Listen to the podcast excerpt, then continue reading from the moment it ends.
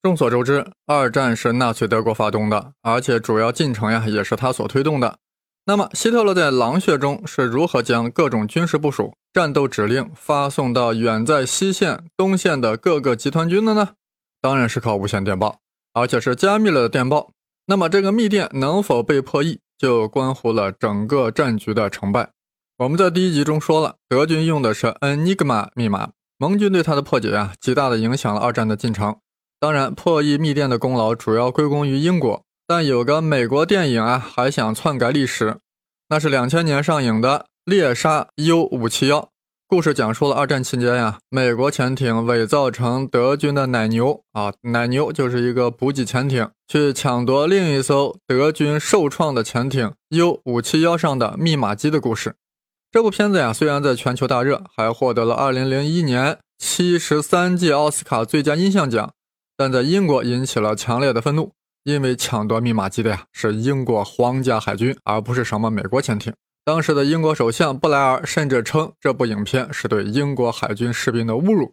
后来，一些英国海军的后代们啊，还写信给美国总统克林顿表示抗议，而克林顿啊也不得不澄清电影中的情节是虚构的，以至于后来的电影在片尾上不得不加上了这样一个注释。首次成功截获德军潜艇 U- 杠幺幺零，并获得密码机的是英国皇家海军。从这件事情，我明白啥呢？就是破译密码这个事儿啊，是一个功劳特别大的事儿。所以你美国想抢人家英国的功，英国是坚决不答应的。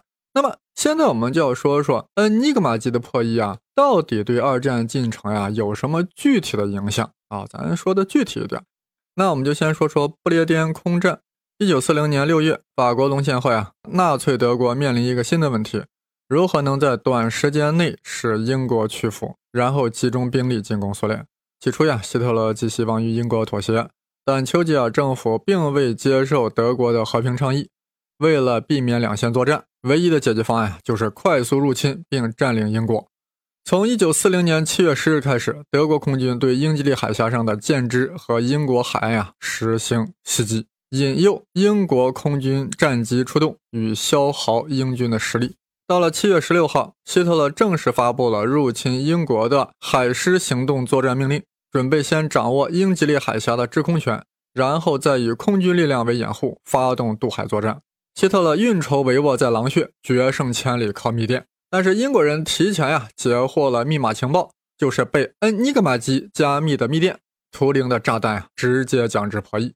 破译出的具体内容是：德国空军的部分战机正在法国西北部和低地国家的机场进行休整，为轰炸英国做准备；而第二和第三航空队正部署在英吉利海峡对面，前者以法国东北部和荷兰、比利时为基地，计划攻击英国东南海岸地区；后者主要驻扎在法国北部和西北部，预定攻击英国南海岸的西半部。力量较小的第五航空队则分别驻守在丹麦和挪威，准备伺机进攻英国东北海岸。各位朋友，听到没有？德国空军的整个部署呀，已经全被英国掌握了。这意味着什么？大家都明白。一九四零年八月一号，希特勒和德国空军总参谋长约德尔联合签发了对英国实施全面空袭的作战指令。八日，空军总司令格林也命令德国空军尽快用一切方法战胜英国空军。可英方呢，很快就截获了德军的秘密电报，炸弹呀又将之解密，了解到德国将以“英日”为行动代号，于八月十日对英国发起第一次大规模的空袭。哇，连空袭的具体时间都被英国掌握了，那德国的空袭的效果能好吗？英国当然就提前做了相应的部署。严阵以待德国空军的侵袭。后来由于天气的原因，因为 weather 的原因，空袭改到了十三日，八月十三日，英日计划全面展开。这一天啊，德国共出动了一千四百八十五架次的空军战机，对英国的海峡舰队、港口和机场进行了狂轰滥炸。德国空军第五航空队负责攻击英国东北地区，第二、第三航空队近一千架飞机。啊，有什么斯图卡、亨克尔和荣克斯轰炸机负责对英国南部进行攻击。啊，当时的英国空军总司令道丁通过炸弹破译出来的电报，掌握了德军的兵力和部署，再加上雷达掌握了德军的行踪，所以制定了最佳的应对策略。在东北地区，德军由六十五架亨克尔轰炸机和五十架容克斯轰炸机组成的编队，遭到了英国皇家空军七个中队的飓风和喷水式战斗机群的迎击，最终呀，只炸毁了英国四个飞机装配厂和五个机场。而在南部地区，英国集中了三分之二的喷火式飞机和一半的飓风式战机，应对德军的梅塞施米特幺幺零战斗机，打乱了敌机的阵型。英日战役结束时啊，英国空军以损失了三十四架飞机的代价，击毁了德国空军七十五架飞机。德军还有八十架飞机啊被击伤报废。截止到八月十八日，德国空军损失了三百六十七架飞机，而英国呢才损失了二百一三架。哎呀，英国取得了不列颠空战的初步胜利。此时此刻，希特勒恐怕还没有意识到他的失败就是由于恩尼格玛机被破译所造成的。啊，他光迷信空军的轰炸了，但他不知道图灵研制出来的特殊炸弹更加厉害，直接把他的恩尼格玛炸掉了。随后几天，德军每天出动一千七百架次以上，对英国的各大城市狂轰滥炸。啊，在这一轮空袭中啊，英国有十二个空军基地被炸毁，六个雷达站失去了作用，七个飞机装配厂遭到了不同程度的破坏。此时，德军的目的啊之一就是要炸毁英国南部的机场。第二呢，是要诱使英国空军出来正面决战，但冷定的道丁司令制定的策略啊，就是不去正面硬杠，而是采用少量战机啊进行骚扰，制造混乱。那凭啥能做到这一点呢？哎，就是因为能够提前获得德军的情报，能够破译其密电码，再加上雷达作用，可以提前进行各种调整啊，微妙的灵活调整。九月十五日，希特勒指定的对英国大规模空袭的日子，这天。德国计划出动五百多架次的飞机空袭英国，啊，英国呀又及时截获这一情报。战前，丘吉尔主持召开国防会议，制定了新的作战计划。根据雷达的监测，英国空军确定了德军来袭的方方位，并集中了全部力量做好了部署和防御准备。德国空军啊还没有到达伦敦上空的时候呀。就遭到了三百多架英国当时最先进的喷火和飓风式战斗机的猛烈迎击啊！在英国战斗机和德军战机猛烈交火同时，英国还派出了所有的轰炸机对德国集结在英吉利海峡对岸的舰艇和地面实施了轰炸。哇塞，甚至还有几十架四引擎重型轰炸机被派到了轰炸德国本土。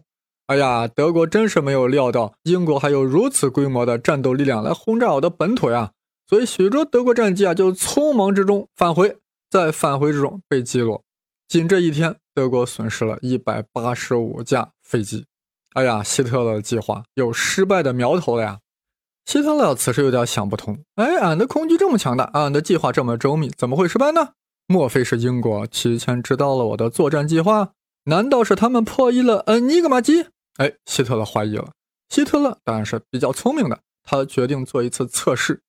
一九四零年十一月，为了检验恩尼格玛机的安全性，希特勒决定通过恩尼格玛机发布代号为“月光奏鸣曲”的空袭命令，对英国的工业中心实施夜间轰炸。这次轰炸的目标选定英国北部著名的工业城市考文垂。希特勒呀，就想看看这次突然的轰炸是否能取得预期的效果啊！非常突然，就是毫不合逻辑。我这回就要炸考文垂。如果英国早有提防，说明啥？说明恩尼格玛机被英国给破译了，那以后坚决不能再用了呀！但不幸的是啥？希特勒这个测试决定呀，也事先被英国给掌握了。为了让希特勒测试获得错误的结果，为了让恩尼格玛机的破译的事情免遭泄露。丘吉尔做出了沉重的决定，不加强考文垂的空防，不向考文垂平民发出空袭警报。也就是说，丘吉尔明知道德军要轰炸考文垂，却任由他轰炸，要让德军的轰炸特别成功。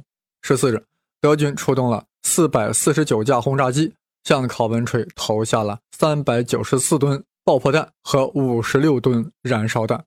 在这次空袭中，五万多幢房屋建筑被毁，五百五十四人丧生，八百六十四人重伤。尤其是啊，考文垂有很多飞机零件制造厂，这些工厂在空袭中遭到了严重破坏，致使英国的飞机产量下降了百分之二十。各位朋友，这说明了什么？说明保护密码被破译的秘密要比维持飞机产量还重要啊！由此可以想象，密码在二战中扮演了何等重要的角色。呀，德军对考文垂的轰炸特别成功。希特勒笑了啊，原来我们的恩尼格玛机是很安全的嘛？是的，英国与牺牲考文垂的巨大代价换来了德军继续使用恩尼格玛密码，这是很值得的。所以啊，作为一个国家元首，他考虑问题，他是从整体大局来考虑的。有时他不得不牺牲一些局部利益啊，这是我们以后评价呀一个大国元首一个最基本的一个常识和标准吧。好，我们继续啊。既然德国继续使用了恩尼格玛机，那么英国呀就继续能够破解之，那战争的结果呀也就可想而知了。最终，纳粹德国承认海狮计划的空中战役阶段已宣告失败。英国在这场规模史无前例的空战中笑到了最后。也有许多人认为啊，不列颠空战的主要功劳归功于英国的雷达系统。但如果不能破译德军的密电，缺少了在情报上的优势，只靠雷达在德军行动以后的几小时内获得信息啊，英国将无法摸清德国的战略部署。无法集中优势兵力进行有效的阻击，胜利啊也就无从谈起。所以啊，破译密电比雷达更重要。两者呀相得益彰，保卫了不列颠。还可以说，在这场关系到英国生死存亡的空中战役中，密码破译一开始就发挥了上帝之手的作用。道高一尺，魔高一丈，欲进一阻，永无止息。天底下的确有解不开的谜，但绝没有破解不了的密码。我们再说说诺曼底登陆。诺曼底登陆之所以成功呀，主要是因为在战略上，盟军采取了一系列迷惑敌人的伪装，使希特勒的视线长期未能集中对待盟军在诺曼底登陆计划上来。造成这样的结果呀，一方面是出于英美采取了许多转移德国注意力的行动。更重要的是，通过破译密码电报，盟军掌握了德军从1944年春天至夏天的战略考虑。希特在考虑什么呢？他在考虑如何防止盟军在法兰西登陆。盟军在什么时候会登陆？登陆地点在什么地方呢？哎，因为破译了德军的密码，了解了希特勒心理，盟军啊才能更好的设局，对德军进行战略欺骗。尤其是诺曼底登陆啊，是一个战略性登陆战。这和普通的岛屿登陆战完全不同，因为大陆纵深较大，即使登上了滩头，如果不能在短时间内建立巩固的登陆场，盟军很快就会被增援的德军啊打回到海里。因此，只有阻止了德军的增援到达诺曼底，才有取胜的可能。为了达到这一目的啊，盟军策划了一场史无前例的大规模战略欺骗和伪装。一方面采用了诸如齐柏林计划、北方坚韧计划这些行动，将德军的部分兵力啊牵制在了南欧、北欧以及东欧地区，使之无法快速支援诺曼底。另一方面，也是更重要的，采用了各种虚虚实实的欺骗行为，使德军统帅部相信诺曼底只是登陆的幌子，盟军主力登陆的地点在加莱，所以明知盟军在诺曼底登陆了，也不把盟军调往诺曼底。啊，这场战略欺骗啊，是范围之大，构思之妙，难度之高，都令人难以想象。密码破译在其中最关键的作用，就是造成了博弈双方的信息不对等。啊，这对决策者是致命的，对希特勒是致命的。一九四四年五月三十日，盟军破译了一份希特勒与日本盟友大岛浩南的谈话要点。在谈话中，希特勒表示相信坚韧行动和齐柏林行动的这种说法。认为盟军在地中海啊，至少配备了八十到九十个师的兵力，甚至还有可能有七八个空军师。那这意味着啥？他认为盟军把主要兵力集中在地中海了吗？那你想，那他是否会把他德军的主力也往地中海配备啊？希特勒还坚持认为什么呢？尽管盟军的登陆地点啊可能会选择诺曼底，但他进攻的矛头啊，最终还是要指向加莱地区。因此呀，他把西线最强大的四个装甲师抽出来，作为自己亲自控制的预备队，以便随时增援加来。一九四四年六月六日，盟军登陆正式打响。德军的西线总司令隆德施泰特在六月七号呀，就意识到盟军在诺曼底的登陆是大规模的登陆的开始，而德军在奥马哈滩头发现的两个美国士兵身上携带的第五军的作战计划，也进一步证实了这点。啊，隆马尔多尔曼也开始同意隆德施泰特的判断了，认为诺曼底登陆呀不是牵制性行动。隆德施泰特给希特勒打电话，要求允许他使用十七个师的兵力。希特勒看完这两份美军作战计划后呀，也觉得隆德施泰特的要求有道理，也就同意了。哎呀，希特勒要是真是同意了隆德施泰特的要求呀，那盟军的士兵啊，基本上就会死亡在了诺曼底的滩头阵地上了。那什么改变这一切呢？哎，德军西线情报处处长罗恩纳得知希特勒同意了隆德施泰特要使用第十五集团军的十七个师，呀，非常着急啊，马上给希特勒的情报副官打电话，呀，高着嗓门发出了一串质问。说他自己有确凿证据，盟军将从西英格兰东南部发动大规模攻势。说呀，只会有疯子才会让后备队和第十五军团军向诺曼底前进。大家听听，堂堂德军情报处处长为什么发出如此荤话呢？因为他被英美的假情报蒙蔽了。而德军最高统帅部作战部部长约德尔竟然也同意罗恩纳的判断啊，说什么？考虑到英格兰东部和东南部大批集结的部队并未参加目前作战行动，我的结论是，诺曼底的战斗是一场佯攻，其目的是诱使我后备队开满诺曼底，以便在他处发起另一次决定性的战役。啊，也就是说呀，这个约德尔认为啊，盟军诺曼底登陆其实是在声东击西。哎呀，希特勒听了这两个对立观点啊，一时有点懵逼，不知道该信谁。那希特勒最后到底是怎么决定呢？哎，别急，我们先看看英国方面在干什么。此时的伦敦，盟军的将领也到了最紧张的时刻。英国的特种战专家温盖特啊，当时是这样记载当时的紧张情况的：那是一个令人胆战心惊的时刻。作战图上代表德军的红色箭头正在不断移向诺曼底。塞纳河上的桥梁是否已经都炸掉了呢？德国人是否修了河底隧道呢？德国坦克是否必须通过巴黎呢？我们当初是否也应该去轰炸巴黎塞纳河上的桥梁呢？也就是说呀，他们当时正在讨论这些问题。这个时候呀，负责保管绝密档案的机要秘书琼布莱特敲门走了进来。他说他呀，刚刚收到一份超级机密情报，递了上来。啊，布鲁克和马歇尔看完之后呀，满面春风。哎，我们也看一下这个情报。上面写着：希特勒已于九日午夜下令，从加莱开往诺曼底的装甲兵和步兵停止了前进，反而命令其他地区的德军啊去火速驰援第十五集团军。这意味着啥？意味着希特勒相信了那个情报处处长的判断了。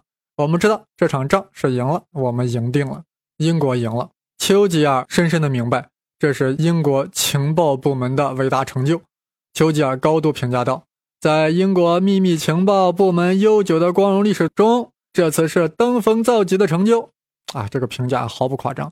英国情报部门通过对恩尼格玛机的破译，非常详细的掌握了德军的兵力布防和调定情况。我想给大家念念啊，当年破译的情报，但听起来又会有一些枯燥啊。这可是当年的绝密军事情报，大家还是要装着很有兴趣的样子。很激动的样子。好了，我念了，就念一封吧。沿着阿姆斯特丹和布雷斯特一线，约有二十五个师在那里布防，其中十五个师在法国。从布雷斯特沿着比斯开湾到西班牙有八九个师，在法国海口地区还有四到九个师。各位听了咋样？应该很感慨吧？盟军将德军的部署如此了如指掌，那仗还打个 nothing 啊？所以，盟军在诺曼底登陆特别顺利。而登陆后，英国还继续破译德军密码，使得德国后续的军事战略决策、部队部署都直接曝光在了盟军面前。盟国得以采取有效的应对措施，进一步扩大战果，使西线战争发生了彻底变化。再加上苏军在东线已经开始逼近柏林，希特勒末日啊就要到来了。在他自杀前。可否知道恩尼格玛机如何影响了自己的命运？好了，历史故事讲的差不多了，我们要讲些干货了。不知道大家心里准备好了没有？我相信啊，一定有不少听众很迫切的想听到干货，否则我们就无法真正的欣赏恩尼格玛机为什么是一个伟大的创造，而且破译恩尼格玛是更伟大的创举。好了，我喝口水，准备讲干货，密码干货。嗯尼格玛鸡又干又枯燥，但咀嚼起来会很有味道。